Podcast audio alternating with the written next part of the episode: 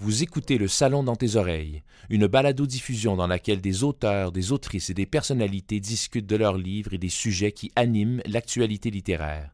Les enregistrements ont été faits lors du dernier Salon du Livre de Montréal.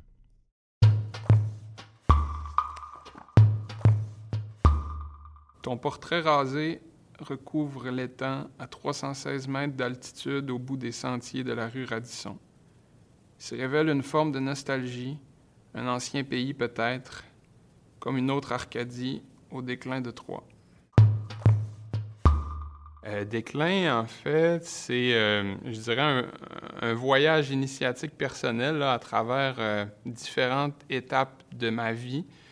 donc, c'est un premier livre. C'est donc un, livre, je pense, qui, cherche à, en fait, à, me positionner comme, comme écrivain, mais aussi à, en fait, où j'ai cherché à me reconnaître à travers la figure du père, en fait, la figure paternelle principalement, euh, et là, ça passe par une, euh, je dirais, une diversité de formes euh, de ce père-là, le père qui est autant genre des personnes rencontrées au fil de mon chemin que mon propre père, je dirais, que je rencontre en face à face, là, littéralement.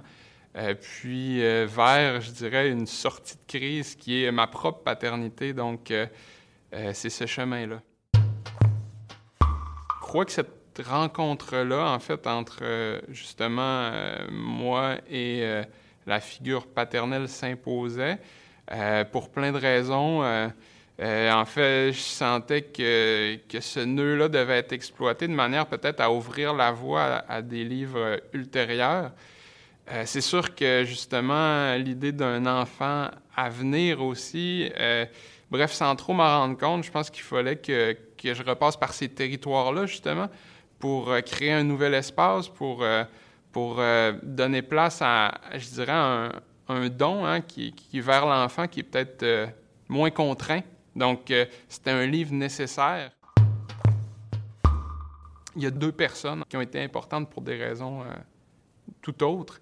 La première personne, ce serait Hervé Bouchard. Donc, c'est un enseignant que j'ai eu au, cégep, puis qui était aussi écrivain. Donc, son approche euh, de la langue, de l'oralité, le rapport aussi au territoire saguenéen, je viens du Saguenay, euh, voir qu'on pouvait comprendre, qu'on pouvait en parler de manière, euh, je dirais, humble. Ça m'a beaucoup marqué, il m'a marqué comme enseignant aussi.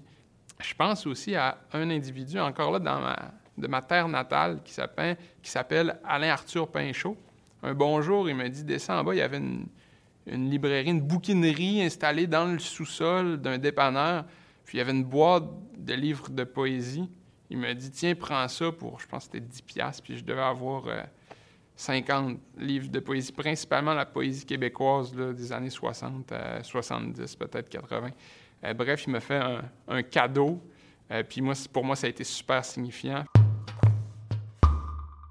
J'entends pareil à toi, à une oreille près, l'onde et la nuée confondues. Je dis Père, Permets-moi de t'interpeller ainsi. Permets-moi de nous exposer ainsi, de rendre compte des largages. Pour tout recommencer à l'abri des regards, je monte sans le dire à personne jusqu'au pic de la tête de chien. J'approche une pierre de mes lèvres, lui adresse ton nom, Gérald, comme un vent sur la poussière d'un aveu.